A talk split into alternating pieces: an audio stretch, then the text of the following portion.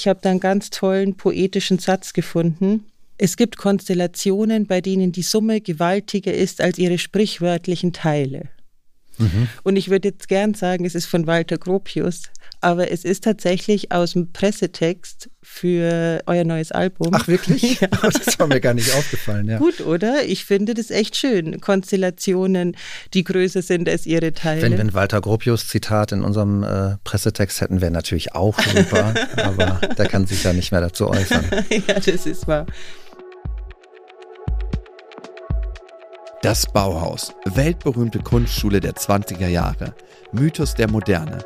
Doch was steckt hinter der Legende? About Bauhaus, der Podcast des Bauhaus Archiv, Museum für Gestaltung Berlin, geht dieser Frage auf den Grund.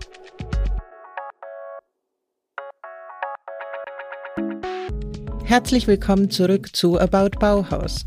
Mein Name ist Adriana Kapsreiter und ich darf euch zu einer neuen Reise in die Welt des Bauhauses und der Moderne entführen. Heute widmen wir uns nochmal der Architektur und dem Zusammenleben als Gemeinschaft, vor allem in der Stadt. Ein durchaus politisches Thema. Das Bauhaus hatte dazu unterschiedliche und teilweise radikale Ansichten, die wir heute entdecken wollen. Mein Gast ist Thorsten Nagelschmidt, Musiker, Autor, Sänger und Gitarrist der Band Muff Potter. Im Gespräch sind wir sehr schnell darauf gekommen, wie Architektur im sprichwörtlichen Sinne all unsere Wege prägt dieses Phänomen, dass man durch die eigenen Straßen und irgendwann auch durch die eigene Stadt, ich bin jetzt nicht in Berlin geboren, aber ich wohne auch seit 15 Jahren in, in Berlin und irgendwann ja auch gar nicht mehr nach oben guckt. Also mhm. Also man geht so mit so einem Tunnelblick eigentlich so durch die, durch die Straßen und immer ganz oder oft gezielt auch so von A nach B und dieses Schlendern, dieses, dieses Flanieren oder dieses überhaupt auch mal hochgucken und das Ganze auch irgendwie wahrnehmen, tut man dann oft eigentlich eher in der Fremde, wo es nicht selbstverständlich ist und äh, einem das halt auffällt. Ich bin ja eben eigentlich Architekturhistorikerin. Häuser haben mich immer schon speziell interessiert und gerade wegen dem. Also du gehst tausendmal die gleiche Straße und du guckst aber eigentlich immer nur auf Augenhöhe und man guckt sich die Häuser nicht an, weil die sind ja eh immer da und was sind schon Häuser so ungefähr.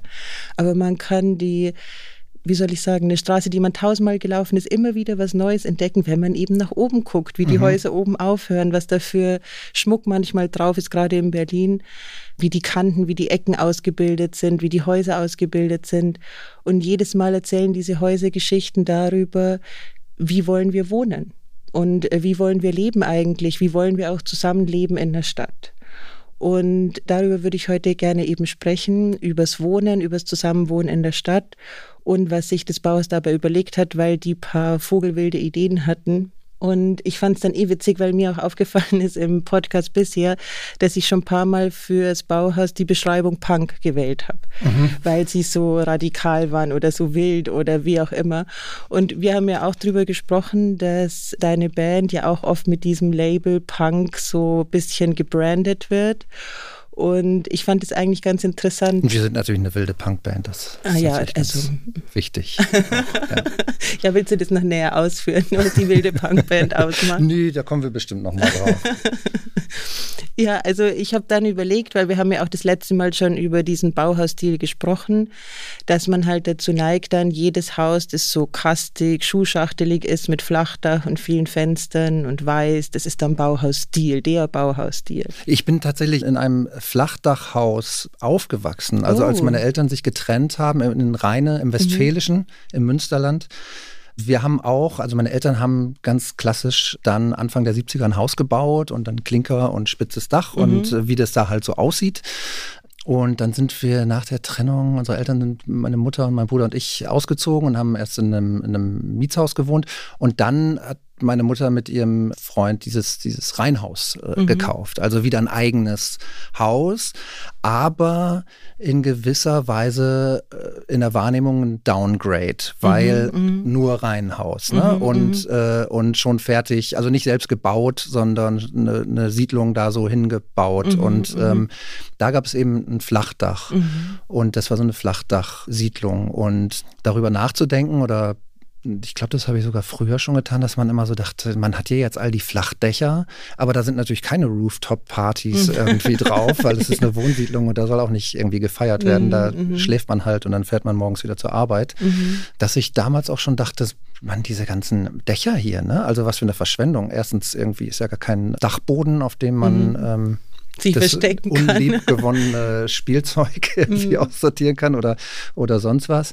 Und gleichzeitig aber, naja, da könnte man ja obendrauf was machen. Da ist ja Platz. Ja, ja, genau. Also der Witz ist, dass die, die Modernen und die am Bauhaus das eigentlich auch nie so richtig genutzt haben. Es ging halt immer um diese super cleane Form, die man mit diesem Flachdach hinbekommt. Und Reihenhaussiedlung ist eh cool, dass du das erwähnst. Also, weil eigentlich stellt man sich ja vor, und die Reichsten der Reichen wohnen auch so in einer fetten Villa mit einem fetten Grundstück, die man sich selbst entwirft und ausdenkt, genau wie man sie haben will. Und ab da, sage ich jetzt mal so platt, geht es stufenweise nach unten bis zum Sozialbau so ungefähr. Und Reihenhaus ist ja auch so eine Idee, wo man sagt, jeder soll ein eigenes Haus haben, aber der Geldbeutel ist vielleicht nicht so groß, sich selbst eins hinzustellen und es eigens zu entwerfen. Und das ist ja auch genau. Das ist dann das. auch so ein typisches Vorgarten-Thema. Genau. Mhm. Ne? Also da ist dann halt wirklich der Vorgarten auch ganz stark irgendwie im Wettbewerb, wenn man mhm. da mitmachen möchte.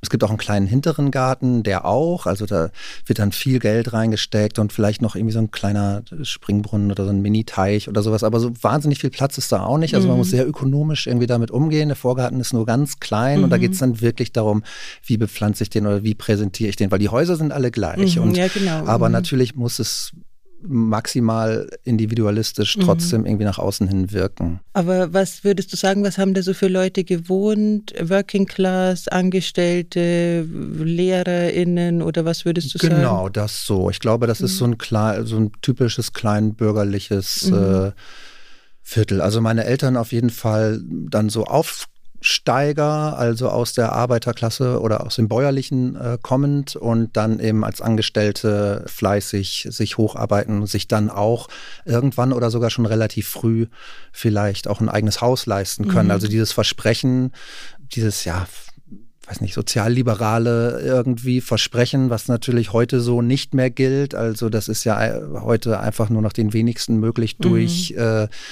emsige, fleißige Arbeit äh, dann irgendwann auch zu eigenem Immobilienbesitz äh, zu kommen. Mhm. Aber das galt für meine Eltern auf jeden Fall ja, noch. Ja, genau, und das war dann natürlich auch sehr, sehr wichtig. Mhm.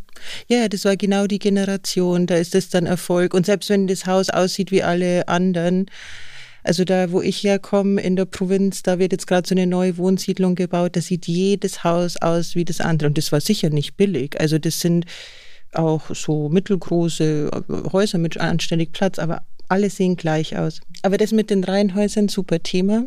Wir haben ja letzte Folge über die Meisterhäuser gesprochen und dass das Bauhaus durchaus auch einen Hang hatte zu Upper-Class-Wohnungen, teilweise auch zu Villen. Aber der erste Bauhausdirektor hat auch eine Wohnsiedlung gebaut, wo es eben für eine breitere Schicht, sage ich mal, Wohnen für alle.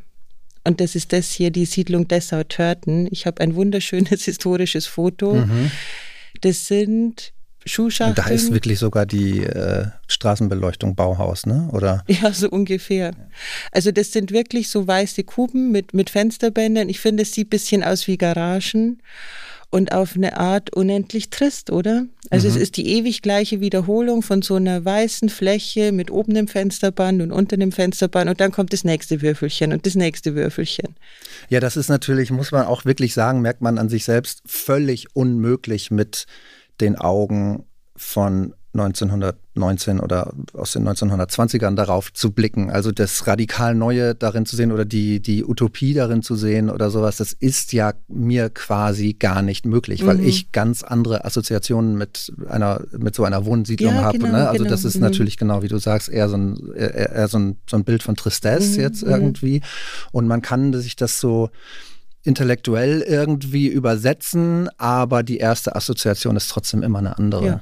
Also eben, ich finde das auch so verrückt, weil damals war das eben so wild und eben irgendwie so punk und so radikal, weil es sowas noch nie vorher gab so oft gibt es gar nicht in der Geschichte, dass man was machen kann, was noch nie vorher gab. Und naja, also wie gut es funktioniert hat, ist halt die andere Frage. Die Idee hier war vor allen Dingen auch industrielles Bauen, also Fertigteilbauweise würden wir es heute nennen. Das war damals noch the new shit sozusagen. Und Walter Gropius war auch einer der ersten, die sich künstlerisch mit dem befasst haben. Und er war eben der Meinung, das löst jetzt so viele Probleme. Die Wohnungsnot, äh, die ein Riesenthema war in den 20ern.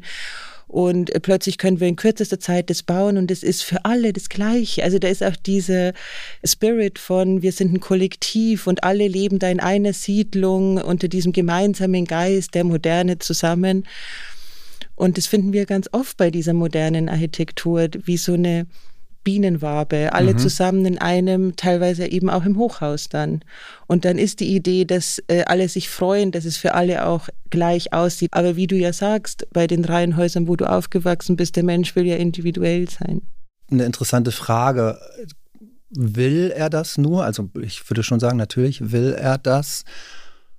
Oder muss er das irgendwie auch? Oder glaubt er das äh, zu müssen? Also äh, ist es für alle eine totale Freude, den Vorgarten individuell zu gestalten oder ist es auch irgendwie eine gegenseitige soziale Kontrolle, die da äh, stattfindet. Und es mhm. kann auch eine totale Befreiung sein, also damals sowieso, aber vielleicht sogar auch jetzt noch anonymer zu wohnen und sich kein vielleicht mit der Wohnung innen zu befassen, aber vielleicht noch nicht mal das, äh, also mit den Einrichtungen, aber sich keine Gedanken darüber zu machen mhm. zu müssen, also wie wirkt das jetzt hier irgendwie nach außen mhm. oder so. Ne? Hannes Meyer, der zweite Bauhausdirektor, hätte wahrscheinlich zugestimmt. Der ganz persönliche Ausdruck von Individualität, vor allem in der Kunst, war nicht gerade seine Sache. Als sehr politischer Mensch und Sozialist vertrat er die Ansicht, dass nur rationale Lösungen Antworten auf die Probleme der Zeit geben können. Und zwar am besten eine Optimallösung für alle, wissenschaftlich fundiert und rein an den Fakten orientiert. Eine Auffassung, die Hannes Mayer mit vielen progressiven Architekten der damals gerade frisch gegründeten Sowjetunion teilte. Kein Wunder also, dass es viele Schnittmengen gab zwischen den sowjetischen Utopien übers Zusammenleben und den Überlegungen am Bauhaus. Vor allem, wenn es ums Zusammenleben in der Stadt ging. Stadtplanung. Das habe ich dir auch im Vorgespräch schon erzählt. Ich fand es im Studium immer super unsexy. Stadtplanung klingt irgendwie so furchtbar langweilig. Aber in den 20ern und eben auch am Bauhaus hatten die radikale Ideen, wie man die Stadt neu erfinden kann. Und wir haben hier ein Foto von Ludwig Hilberseimer, der auch am Bauhaus gelehrt hat und was die Stadtplanung anging, ganz radikaler war. Also wir sehen hier eigentlich nur so lange Hochhäuser, so Scheibenhochhäuser. Und da ist jetzt Wohnen und Arbeiten zusammengefasst. Alle in diesen Blocks, wo jeder gleich aussieht. Wohnen und Arbeiten, zusammenwohnen, zusammenleben und arbeiten. Und das war eben die Vorstellung, dass das frei machen kann. Und wenn man sich das heute anguckt, denkt man eher an so arge Plattenbausiedlungen aus Sowjetzeiten oder was geht dir durch den Kopf? Ja, auch so eine seltsam futuristische Dystopie auf mhm. eine Art. Ne? Ja, oder? Das war auch genau mein. Also ich finde, es sieht aus wie die Kulisse für so einen Big Brother is watching you. Ja, oder irgendwie, weiß nicht Blade Runner wäre jetzt zu viel gesagt.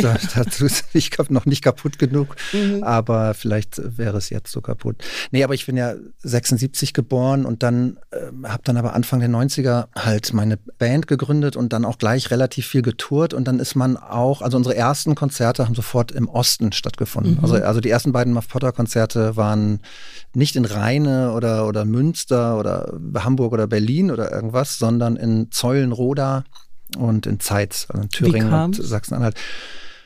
Ich weiß es nicht. Ich habe damals unsere Konzerte selbst gebucht und man hat irgendwie, es gab eine Szene und man hat geguckt, wo sind Leute, die was veranstalten und äh, dann ist man da halt irgendwie hingefahren, mhm, weil für mhm. uns war diese Band auch ganz stark äh, das Ticket raus. Also wir wollten gar nicht irgendwie Local Heroes sein, mhm. also, sondern wir wollten halt raus aus dieser Stadt. Also mhm. wir, wir, kommen alle nicht aus reichen oder wohlhabenden Familien, wo irgendwie jetzt wahnsinnig viel gereist wurde oder äh, man irgendwie in so einem kosmopolitischen Flair irgendwie aufgewachsen wäre, sondern man musste sich das halt irgendwie schaffen und mhm. der Weg war sowieso am wichtigsten. Also diese Fahrt dahin war genauso wichtig wie die 45 mhm. Minuten, die man dann auf der Bühne stand. Leider, manchmal muss man auch sagen, hätte man auch manchmal ein bisschen mehr Augenmerk auf den Auftritt selbst legen können, aber ähm, das war natürlich einfach total wichtig und da ist einem natürlich auch nochmal richtig aufgefallen. Also ich war ja wirklich sehr jung, als ich die Band gegründet habe. Meine erste Band mit 14 und Muff Potter dann mit 16 tatsächlich mhm, auch schon. Mhm. Und man nimmt dann ja auch wirklich erstmal alles als gegeben hin. Also man stellt das ja als Kind oder auch als Jugendlicher dann vielleicht irgendwann, aber man stellt das ja erstmal nicht in Frage. So sieht es halt aus mhm. auf der Welt. Mhm. Also, ne, man wohnt halt in roten Klinkerhäusern mit Spitzdächern mhm. oder, mhm. oder wenn man nicht so viel Geld hat, in Miets, äh, so Waben, mhm. Bienenwaben, kleineren oder größeren, je nach äh, Einkommen vielleicht. Ostdeutschland sah dann ganz anders aus. Also natürlich so kurz nach der Wende sowieso noch. Aber da ist mir das auch sofort aufgefallen, dass es diese ganzen hübschen Stadtkerne noch gab. Also dass die nicht so abgerissen wurden. Rheine zum Beispiel, wo ich herkomme, wurde extrem stark zerbombt, mhm. weil es einen großen Wehrmachtsflugplatz gab und auch einen wichtigen Verkehrsknotenpunkt der Bahn. Und da wurde alles so 60er, 70er mäß, Jahre mäßig dann irgendwie wieder aufgebaut. So, also Bausünden würde man mhm. jetzt sagen, wobei mhm. dieser Begriff natürlich auch interessant ist. So, ja. ne? der, der, wird so leichtfertig benutzt. Also den muss man natürlich auch nochmal irgendwie in Frage stellen oder definieren. Aber wirklich Gebäude, die erstmal für das ästhetische Empfinden überhaupt nicht zusammenpassen nebeneinander. Und dann mhm. das, ja, die zwei Fachwerkhäuser, die stehen geblieben sind, sind dann da auch noch. Ähm, mhm. Aber dann auch wirklich so ein komisches UFO, wo dann irgendwie das Rathauszentrum drin war, was wirklich aussah, als wäre es einfach mal so von oben gekommen und da gelandet und hätte alles andere mhm. da unter sich begraben.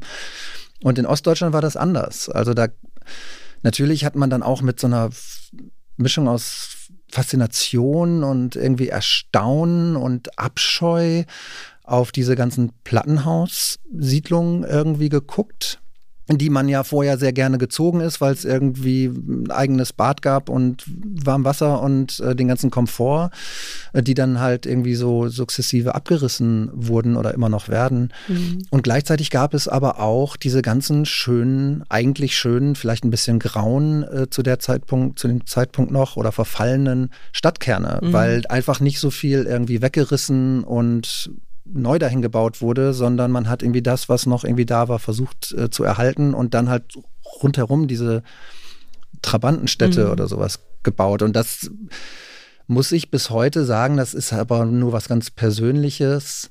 Damit kann ich bis heute mehr anfangen. Mir schnürt sich manchmal eher so in wenn ich durchs Ruhrgebiet fahre oder manchmal auch durch Baden-Württemberg irgendwie mit dem Zug unterwegs bin auf Lesereisen oder sowas, eher das Herz zu, dass ich irgendwie so eine, so eine Wohlstandstristesse oder mhm. Wohlstandsverwahrlosung mhm. oder sowas empfinde und in vielen ostdeutschen Städten irgendwie genauer oder, oder, oder interessierter hinschaue, mhm. muss ich von mir Ja, weil es halt auch so was Exotisches hat, wenn man nicht mit dieser Art von Architektur aufgewachsen ist. Ich kenne das auch, ich komme ja aus Bayern. Da gibt es halt auch eher, wie du sagst, man, also diese wahnsinnig hässlichen, ach so individuellen Häuschen, die sich jeder hinbaut, der, der das Geld hat, in was weiß ich, kotzgrün und, und schreiend gelb und was, also eben auch gewisse Bausünden. Und eben, also diese, diese Plattenbausiedlungen, diese Trabantenstädte waren ja damals das Neueste vom Neuesten, als die gebaut wurden. Und die Antwort auf Wohnungsnot von so vielen Leuten und ein totaler Fortschritt in viele, also für viele Leute und in vielerlei Hinsicht. Aber ich glaube, die wenigsten finden das heute noch so richtig, richtig schön. Mhm. Also das denke ich mir oft, dass diese, die Plattenbauten, die ja auch von moderner Architektur abstammen. Also diese Idee, dass man einen großen Block hat, äh, der nicht irgendwie mit Schmuck zugeklatscht ist, sondern ganz simpel nur die Struktur, die Fenster. Das ist ja auch das, was wir unter moderner Architektur verstehen, dieses reduzierte oder minimalistische, egal wie man es nennen will. Deshalb kann man durchaus sagen, dass der Plattenbau eine Art Kind ist von dieser modernen Architektur, die sich ja so schöne Utopien vorgestellt hat. Aber wir wissen, dass das halt in der Realität dann oft nicht so war. Also mhm. ich hatte einen polnischen Kumpel, der erzählt hat, also der ist in Polen aufgewachsen und in diesen Plattenbausiedlungen haben dann die Mütter farbige Geschirrtücher aus dem Fenster gehangen, damit die Kinder das richtige Haus wiederfinden, weil das ja alles gleich mhm, aussieht. Mhm. Dann ist mir erst klar geworden, was für ein Irrsinn. Also ja. gerade so mit Kindern. Aber damals war es die radikalste Utopie des Morgens und der Zukunft und so. Aber jetzt sind wir in besagter Zukunft und wir finden jetzt viel hübscher diese Häuser, die das Bauhaus spießig fand. Das denke ich mir oft. Wir leben aber eben auch in diesem Land, das diesen Weltkrieg angefacht hat mhm. und äh, äh stark zerbombt wurde und wo man dann auch ganz schnell natürlich damit umgehen musste, so was machen wir denn jetzt hier? Mhm. Ne? Und, und es gibt ja verschiedene Arten und Weisen und so. Aber das ist ja, also mit dem ganz schnell ganz viel bauen zu müssen und gleichzeitig auch das Vorhandene irgendwie, wenn möglich, erhalten oder so, das ist ja auch, es ist ja auch eine, eine Ausnahmesituation. In den Jahren nach dem Zweiten Weltkrieg wurde Stadtplanung plötzlich ein sehr brisantes und spannendes Thema. Ganze Städte lagen nun in Schutt und Asche und an vielen Orten in Deutschland stellte sich die Frage, wie wollen wir in der Stadt zusammen wohnen? Einige der progressiven Architekten der 1920er traten erneut auf den Plan und hatten die Hoffnung, ihre Utopien nun zu verwirklichen. Streng geordnete Städte, bei denen alles fein säuberlich getrennt ist. Man wohnt in einem Teil, arbeitet in einem anderen und fährt für die Freizeit in einen dritten Stadtteil. Alles mit dem Auto natürlich. Und jetzt ist es ja genau das andere. Also diese ganze Kiezromantik, das ist ja auch gerade in Berlin sehr ausgeprägt, dass Leute, von denen man glaubt oder die von sich denken oder von sich behaupten, dass sie irgendwie so der Provinz entfliehen wollen oder der Enge der Provinz, dann eigentlich ja. genau das wieder suchen ja. oder genau das wieder versuchen aufzubauen. Sie wollen alles in ihrem äh, Kiez haben und den am besten auch gar nicht irgendwie verlassen mhm. müssen. Und ähm, also ich sage das jetzt so ähm, despektierlich, äh, mache mich da selbst natürlich auch jetzt nicht komplett von, von frei, aber das ist ja das, was, was heute als äh, lebenswert erachtet wird oder was, was viele dann auch suchen, wenn sie ähm, so ein bisschen paradoxerweise auch eben in die Großstadt äh, mhm. wollen. Ja, ich fand das, das auch immer komisch. Vermischt genau. mit, mhm. der, mit der Anonymität oder und dann auch das Kleine irgendwie. Also ich kenne das fast aus jeder, oder fast aus jeder Stadt klingt jetzt, als wäre ich in allen Städten gewesen, aber in München oder in Wien ist es dann auch immer das eine kleine Eck. Da kennt man dann jeden, den Kaffeebesitzer und die Kioskverkäuferin und, und was weiß ich, den Bäcker und den Metzger und so weiter. Und mir ist es auch immer ein bisschen komisch, weil ich komme vom Land. Ich finde es gar nicht so toll, wenn man alle kennt und alle wissen, was du machst und wo du hingehst. Aber das stimmt, gerade in Berlin, wahrscheinlich weil die Stadt so groß ist. Ja, und durch die hohe Fluktuation fällt einem das ja auch nicht so auf. Oder beziehungsweise vielleicht nimmt diese Fluktuation auch ab, weil jetzt zieht keiner mehr um, wenn er nicht muss, sozusagen, weil man wegen der Wohnungssituation. Mhm. Aber eine Zeit lang oder, oder viele Jahre, Jahrzehnte oder so, war das ja einfach so, dass es ein ständiges Kommen und Gehen irgendwie gibt und alles ist immer im Wandel und verändert sich. Und dann ist es vielleicht auch ganz okay, wenn man den Kioskbetreiber und die Frau von der Reinigung äh, mhm. oder so mhm. dann auch kennt, weil es ist immer noch, sind nur so ein paar einzelne äh, Punkte mhm. und alles andere ist sowieso die ganze Zeit irgendwie in Bewegung. Mhm, ja, das stimmt. Ja, genau. Und eben, dass das alles so in Bewegung war also in der Architektur verehrt man die Moderne heute äh, wie damals. Also gut, eben damals war sie radikal neu, heute ist sie Vorbild für so vieles. Aber ich sehe eben das kritisch, wie die versucht haben, das, was eigentlich der Mensch eben will, eher so eine kleine Community als so eine riesig fette Gemeinschaft. Es hat sich einfach gezeigt, dass das nicht so gut funktioniert. Mhm. Zumindest bisher. Vielleicht kommen Architekten und Architektinnen ja noch auf coolere Ideen. Also in Asien werden zum Beispiel jetzt äh, Hochhäuser gebaut, die mit Pflanzen äh, von außen auch, also wie so hängende Gärten sieht es teilweise aus. Es sind die neuen Utopien. Aber es bleibt bei Hochhäusern, weil der Platz ist einfach zu wenig und irgendwo müssen ja die Leute wohnen. Wir in Berlin kennen ja dieses Gentrifizierungswohnungsnot-Ding in- und auswendig. Wir haben auch im Vorgespräch schon drüber gesprochen. Also das gehört ja in Berlin auch irgendwie zum Smalltalk, diese ständige Gentrifizierungsgeschichte wer sich wieder die Wohnung nicht leisten kann, welcher Club wieder zugesperrt hat und so. Selbst unpolitische Leute werden in Berlin schnell mal politisch, wenn es um diese Wohnungsfrage geht. Und auch da ist die Frage, wie soll das weitergehen? Wo sollen eigentlich die Leute wohnen? Ja, und das finde ich wirklich einen interessanten Punkt. Also, dass auch irgendwie 59,1, glaube ich, Prozent für diese äh, Deutsche Wohnen und Co. enteignen mhm. Sache gestimmt haben. Also ein viel größerer Anteil, als was ich sonst in dem Partei politischen Wahlverhalten irgendwie bemerkbar machen würde. Also wo man sich klar ist, da haben auch Leute, die sonst äh, CDU oder FDP, aus welchen ja, Gründen auch immer mhm. sie das tun, äh, wählen, dafür entschieden, weil sie merken, ähm, da steckt vielleicht gar kein großes ideologisches Gerüst oder sowas hinter, aber man merkt, oh, das ähm, hat auch mit mir zu tun, das wird auch mir hier irgendwie gefährlich. Ne? Also mhm. Also das Wohnen ist das große soziale ja. Thema. Ja, ja, das glaube ich auch. Und eben damit auch politisch. Und das führt uns nochmal zu der Frage, wie politisch war das Bauhaus auch in diesen Wohnungsdingen? Und das ist ganz interessant. Also ich habe dir jetzt diese Reihenhaussiedlung von Walter Gropius gezeigt. Das war so ein bisschen sein Versuch, das Thema anzugehen. Aber eigentlich hat Walter Gropius das Bauhaus sehr unpolitisch gehalten, weil er der Meinung war, wenn da zu viel Politik drin ist, dann führt das auch zu so Lagerbildung. Und tatsächlich hatte er damit nicht so ganz Unrecht, weil Hannes Mayer hat ja dann die Politik ans Bauhaus gebracht und war ja, wie gesagt, Sozialist und hat sich auch ja, politisch betätigt, indem er dann in die Sowjetunion gegangen ist. Und unabhängig davon, dass das Bauhaus ja eh schon so Ziel des Angriffs war, weil es so radikal war und möglicherweise so punk, hat es natürlich diese eindeutige Politisierung in der öffentlichen Meinung schlimmer gemacht. Aber was was wahrscheinlich für die Schule noch schlechter war, war, dass dadurch, also es gab dann tatsächlich diese Lagerbildung. Es gab dann halt die, die waren extrem links und die, die waren nicht ganz so links und dann gab es die, die auch eher ein bisschen rechts waren oder die, die unpolitisch waren und plötzlich gab es halt auch so eine Art der Einteilung. Ich stelle mir vor, vorher in der Mensa reden alle über Kunst und dann reden die über Politik, weil das, das wissen wir alle, über Politik kann man sich fabelhaft streiten. Das sind natürlich auch wahnsinnig politische Zeiten. Mhm. Ne? Also ja. auch mit einer ganz höheren irgendwie ideologischen Bindung mhm. in, in allen Bereichen. Mhm. Ja, das stimmt, auf alle Fälle.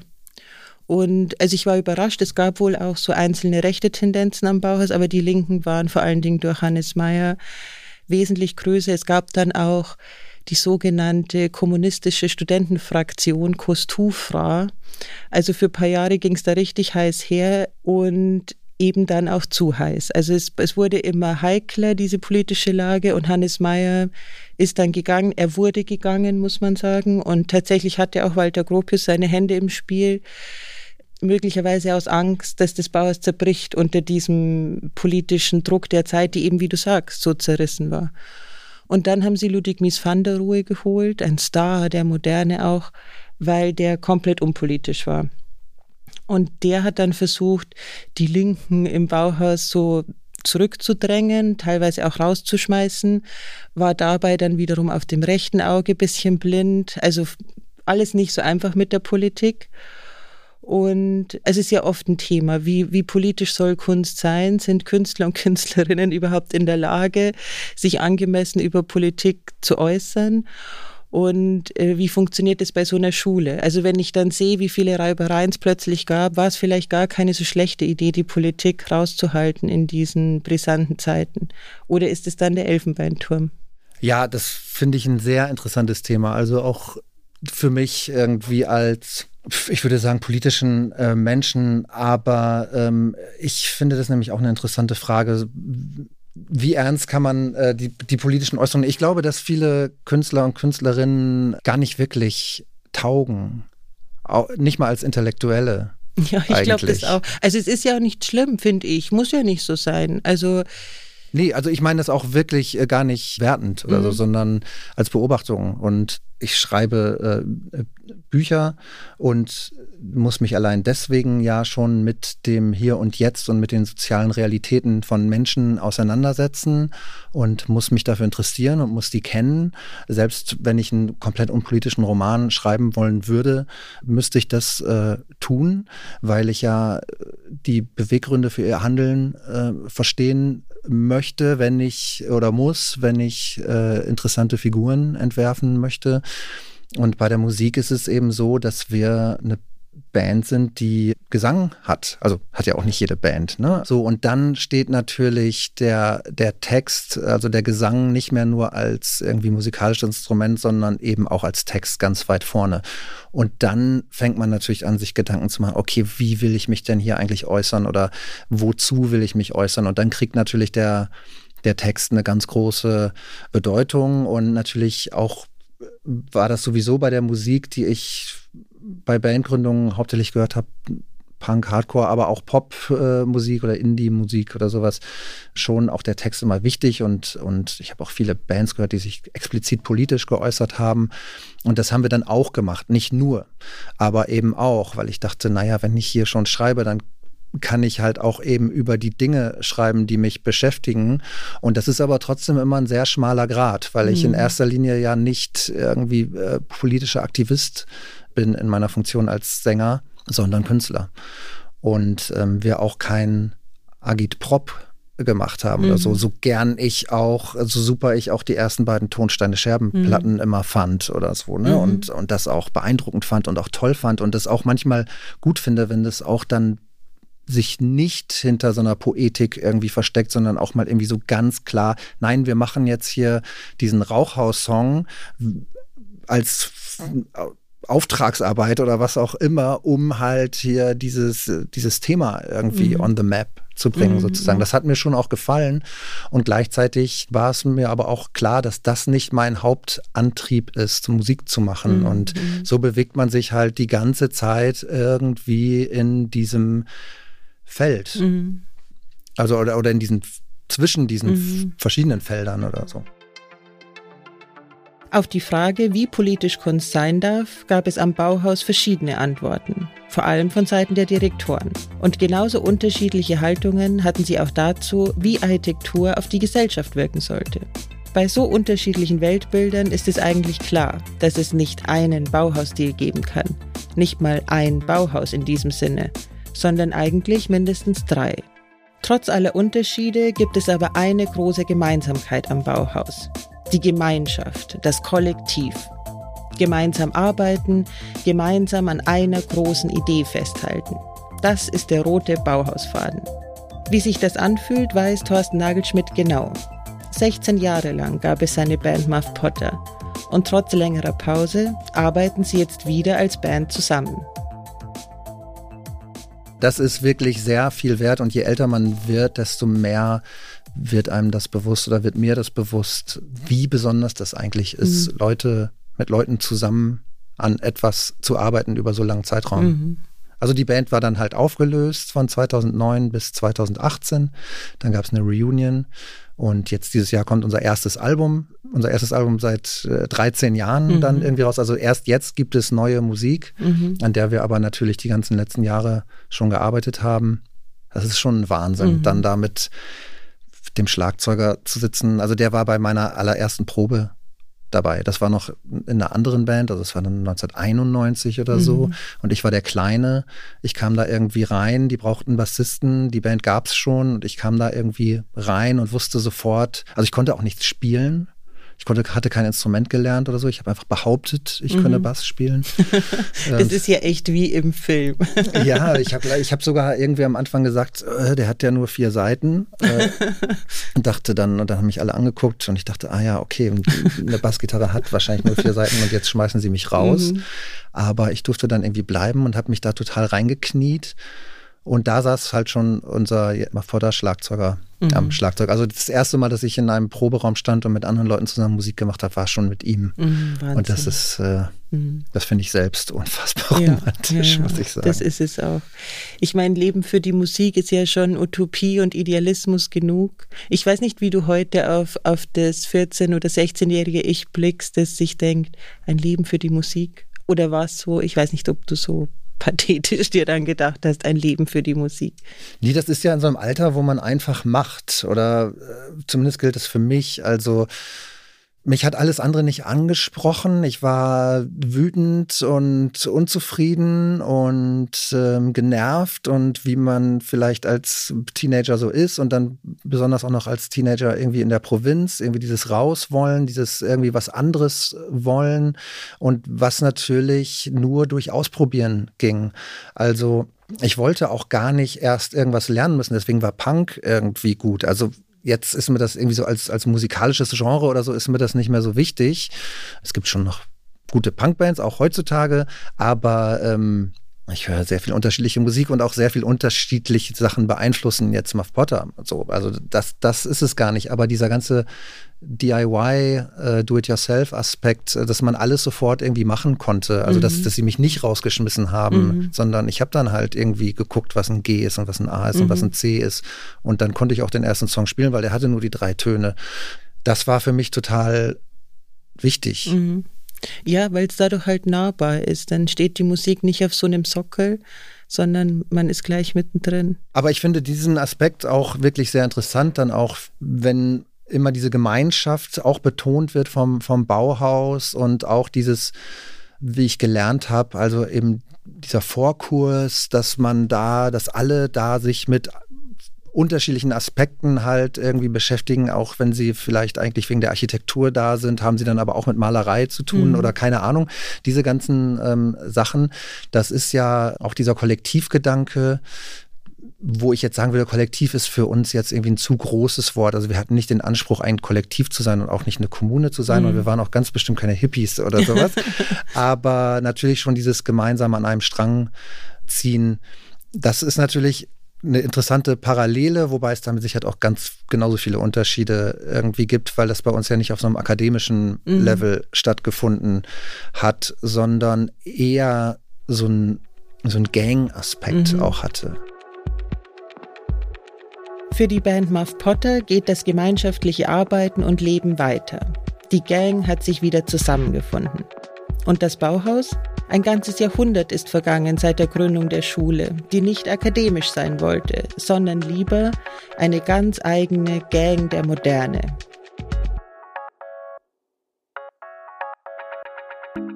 Was bleibt für uns davon heute übrig? Wie blicken wir im Jahr 2022 auf das Bauhaus? Davon beim nächsten Mal mehr. Mit meinen Gästen, dem interdisziplinären Designer-Duo Franz und Johannes Siebler. Das war About Bauhaus, der Podcast des Bauhaus Archiv, Museum für Gestaltung Berlin. Abonniert unseren Podcast auf Amazon Music, Spotify, Apple Podcast, Deezer und überall, wo es Podcasts gibt. About Bauhaus, eine Produktion des Bauhaus Archiv, Museum für Gestaltung Berlin und der Auf die Ohren GmbH.